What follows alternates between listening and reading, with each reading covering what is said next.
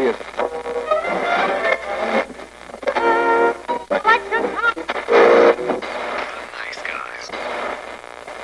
Всем привет, с вами подкаст. Славные парни. Сегодня мы будем говорить о фильме «Планета обезьян. Война» или «Война за планету обезьян», как она называется в оригинале. Это заключительная часть трилогии «Планета обезьян», трилогии приквелов к тем, кто помнит «Планета обезьян». Не, не то, что Бертон снял, это тоже ремейк, а именно к оригинальным пяти частям «Планеты обезьян», которые выходили еще в 70-х годах, которые породили свой пласт фанатов, sci-fi, постапокалипсиса и много чего еще. «Планета обезьян» в свое время была очень популярной серией фильмов, постапокалиптических, таких фантастических фильмов про то, как группа космонавтов возвращается на Землю и понимает, что Земля как бы немножко другая, и здесь рулят обезьяны, а люди просто в качестве скота. Но мы говорим не о той серии, мы говорим о новой серии, о серии приквелов и о заключительном фильме. Мэтт Ривз каким-то образом вот сумел снять первые два очень крепких, сильных фильма, которые не только хорошая фантастика, там, социальная, но и при этом умудрились неплохо прокатиться, заработать много денег студии, и ему таки дали денег на завершающий фильм трилогии, что в целом очень удивительно, как мне кажется, в наше время, и Энди Серкис снова смог. Блистательный актер, его многие вживую не видели, потому что знают его по трилогии «Властелин колец» и по трилогии «Хоббит», он там играл Голума, он играл во многих фильмах, как, собственно, CGI-актер,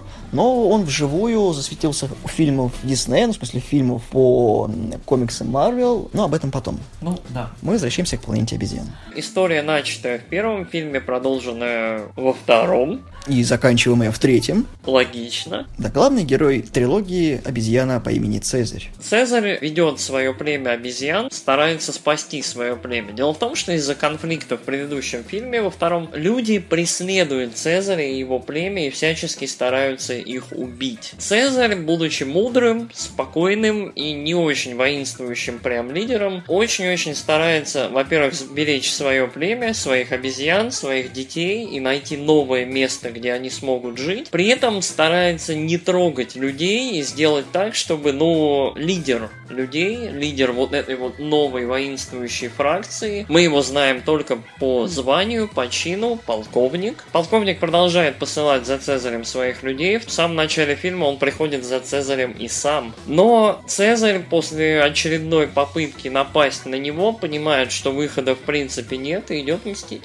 Да, берется за огнестрелы копья и и решает наконец-таки с этим покончить. Вообще, мы с Яриком, когда обсуждали этот выпуск, поняли, что никто не ждал, что это будет трилогия. Когда я посмотрел первый фильм, для меня было, во-первых, сюрпризом, что это, а, действительно приквел, причем очень далекий и очень с какой-то левой стороны. Очень мало было отсылок к оригиналу. Это правда история, которая абсолютно про других персонажей и про другое. И история, которую задумал Мэтт Ривз, она развивалась самостоятельно. История Цезаря, великого лидера обезьян, который сначала свое племя собрал, потом берег его во второй части, и в третьей части, собственно, попытается найти им новый дом и попытается спасти их в очередной раз. И эта история, она настолько, во-первых, уникальна тем, что мы весь фильм следим не за людьми, мы следим за компьютерными обезьянами, которых играют люди в очень сложных костюмах, таких технологичных motion capture. И ты веришь каждому чувству, каждой эмоции.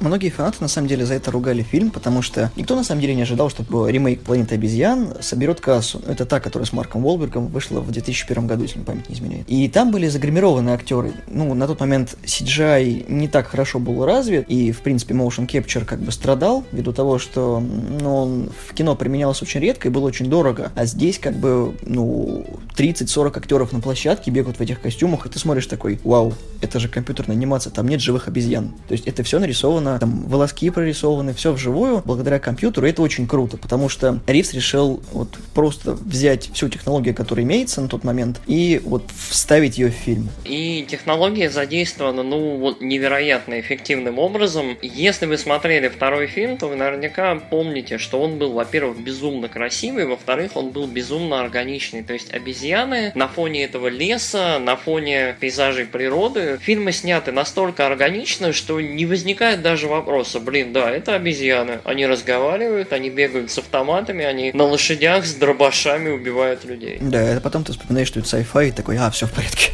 Удивительно вообще то, насколько здорово в этом сериале сплелись, в общем, вот все как-то сложилось, да, это какое-то невероятное маленькое чудо для Голливуда. Уникальная своеобразная серия, которая опять заставила вспомнить про планету обезьян, которая, собственно, была похоронена в 2001 году, потому что лично я, когда посмотрел фильм с Волбергом, я такой, о, когда же будет продолжение? Но прошло уже 16 лет, и продолжения так и нет. Никогда, да, Бертон не того. Ну да, Бертон понял, что он зря этот ящик Пандоры открыл, угу.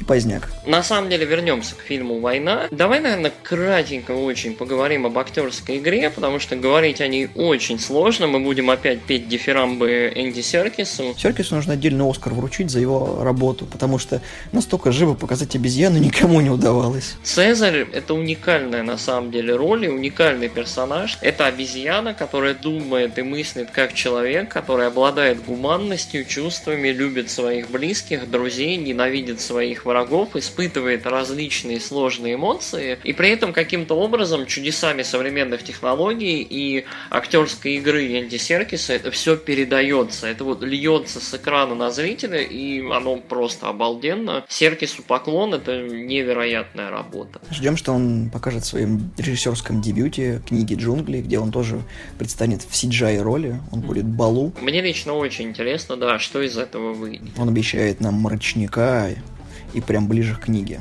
Угу. Ну, кто Киплинга читал, знает, Окей, о чем я говорю. Прикольно. Что ж, кого-то еще отмечать не знаю. В этом фильме также снимается Вуди Харрисон. Он играет как раз этого полковника, очень циничного и агрессивного человека, который очень хочет покончить с обезьянами и который, собственно, находится в центре этой самой войны. Мы очень шутили на тему того, когда посмотрели этот фильм. Так вот, чем занимался Харрисон до того, как он снимался в фильме «Добро пожаловать в Зомбиленд». Харрисон очень забавный. Он в несколько непривычном, как мне кажется, для себя амплуа он обычно играет более придурковатых каких-то героев, а здесь у него действительно агрессивный, действительно злой, действительно очень черствый человек, который просто хочет покончить со всеми. Настоящий военный, который знает, что такое ужасы войны, и если он не возьмет ситуацию в свои руки, будут еще больше потерь и еще больше э, жертв на этом поле, когда понимаешь, что война уже проиграна, потому что, как гласит теглайн э, фильма, это планета обезьян, не планета людей. На самом деле, ну, немножко тревожно становится, когда думаешь, что вот на закате человечества именно такие люди будут воевать за, за судьбу человеческой расы. Но мы это уже не увидим. Ну, да. Перейдем, наверное, от актерской игры к обсуждению вообще этого фильма. На мой взгляд, вот во второй части режиссер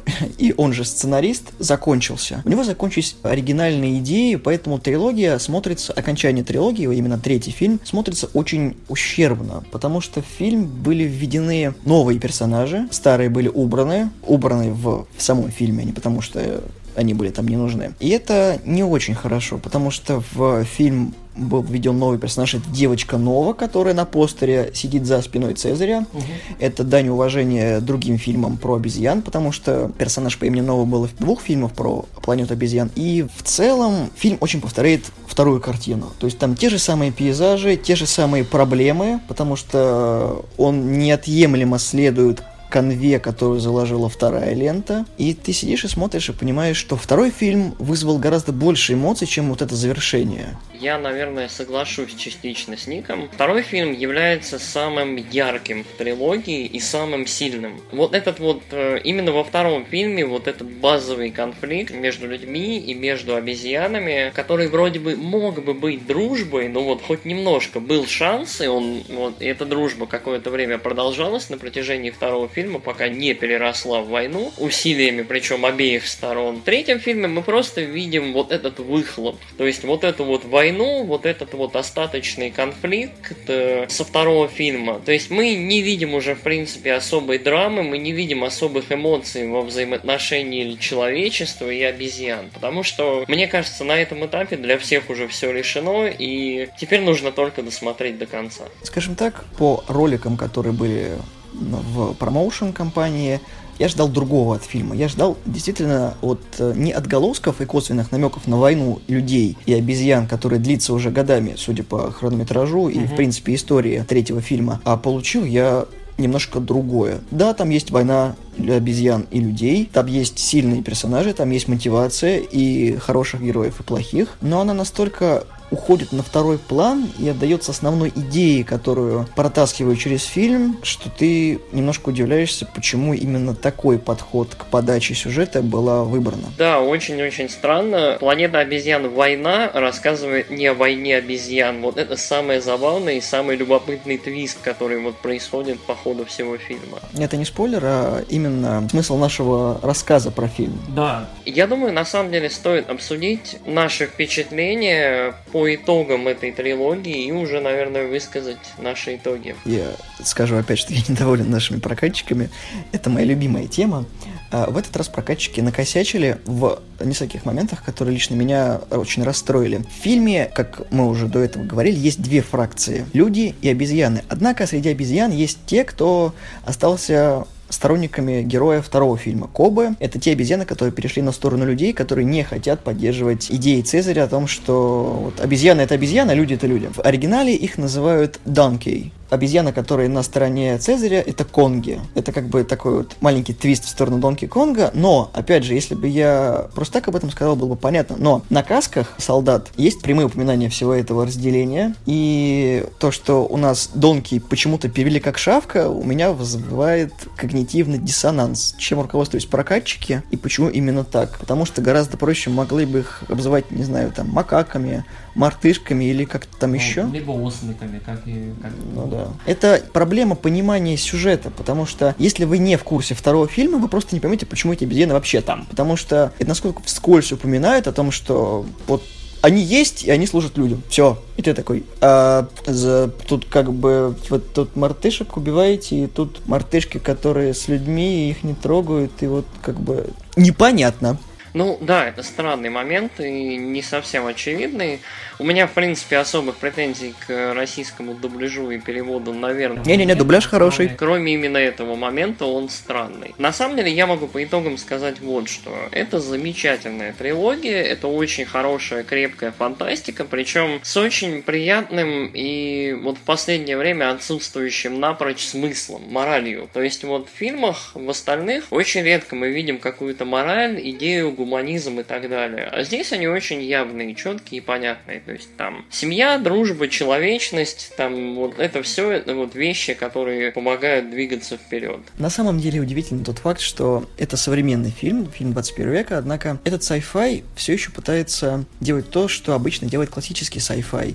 То есть он заставляет тебя путем просмотра фильма, ну или там прочитки книги, если мы уж к классическому sci-fi обращаемся, задуматься задуматься над очень простыми и базовыми вещами тем, что пропагандирует фильм и показывает. Это очень сильный ход, ввиду того, что обычно sci-fi это постреляшки, но здесь у нас как бы еще и постапокалипсис, где должно быть все плохо, все в упадке. А здесь, несмотря на все это, фильм не теряет своей человечности. Несмотря на то, что повествование, в принципе, про обезьян 90% времени, а потом про плохих человеков, которые пытаются хоть как-то отбить свой дом, здесь обезьяны гораздо более человечны, чем люди, и здесь люди более животные, чем обезьяны. Современное кино больше настроено настроена на развлечение, это в принципе нормально, это можно понять. Но то, что вот э, существует удачный сериал с неглупым, в принципе, посылом, и вот с посылом, который ближе именно к классическому кино или к литературе, это очень-очень здорово. Я от себя отмечу, что это фильмы невероятно красивые, особенно второй и третий. В третьей части есть не только джунгли, не только леса, сменяется несколько видов пейзажей, там есть и пляжи, есть и зимние локации, более северные, и фильм безбожно красивый, просто невероятный. И опять же, все снова смотрится безумно органично, технологии зашли очень-очень далеко. От себя я поставлю этому фильму три звезды, я очень был доволен, менее доволен, чем предыдущим фильмом, предыдущий мне понравился чуть-чуть больше, но я очень рад, что я досмотрел историю про Цезаря. Э, насколько я понял, говорят, что будет еще фильм. Я, правда, не знаю про кого, но... Будет приквел приквела. Или сиквел приквел. Папа Цезаря, двоюродный брат Цезаря. Младший двоюродный брат бабушки Свекрови, его отца по материнской линии. Так и возможно. А от себя я поставлю фильму две звезды, потому что он слабее, чем вторая картина, сильнее, чем первая картина. Дыры в сюжете маскируются гадким приемом сценаристов, а именно гэгами, и это не на пользу фильма, потому что он себя позиционирует, как я уже раньше сказал, как серьезную фантастику, а не просто как рандомный набор героев. И у нас есть одно задание, и мы вот фильм его будем выполнять. Через призму героев мы будем им либо сопереживать, либо их ненавидеть. Это очень плохо для фильма, потому что когда ты пытаешься таким образом ну, загладить свою халтуру, это вот не, не, не, не, не, и это я не прощу. И опять же, фильм очень сильно повторяет вторую картину. То есть, как, как Ярик сказал, да, хорошо, что там есть прорисованные локации, но мы это уже все видели. То есть, если брать сравнение первого и второго фильма, сразу видно, куда уходил бюджет. Здесь ты думаешь, что будь я на месте режиссера, я бы немножко что-то изменил. Но я, к сожалению, не на месте режиссера или к радости. Ну, не знаю, мне кажется, что и в целом рекламная кампания у третьего фильма была немножко поспокойнее. Вторую часть явно больше как боевик позиционировали. И как это, обезьяна с двумя калашами на лошади, это ну прям круто выглядит. Ну, только ста- не хватает головы статуи свободы, которая в песке. Да, да. Чуть-чуть не хватает. Хотя я ждал. Да, да, да. Хотя я ждал. Я, я, кстати, тоже ждал, но, может быть, в следующем фильме.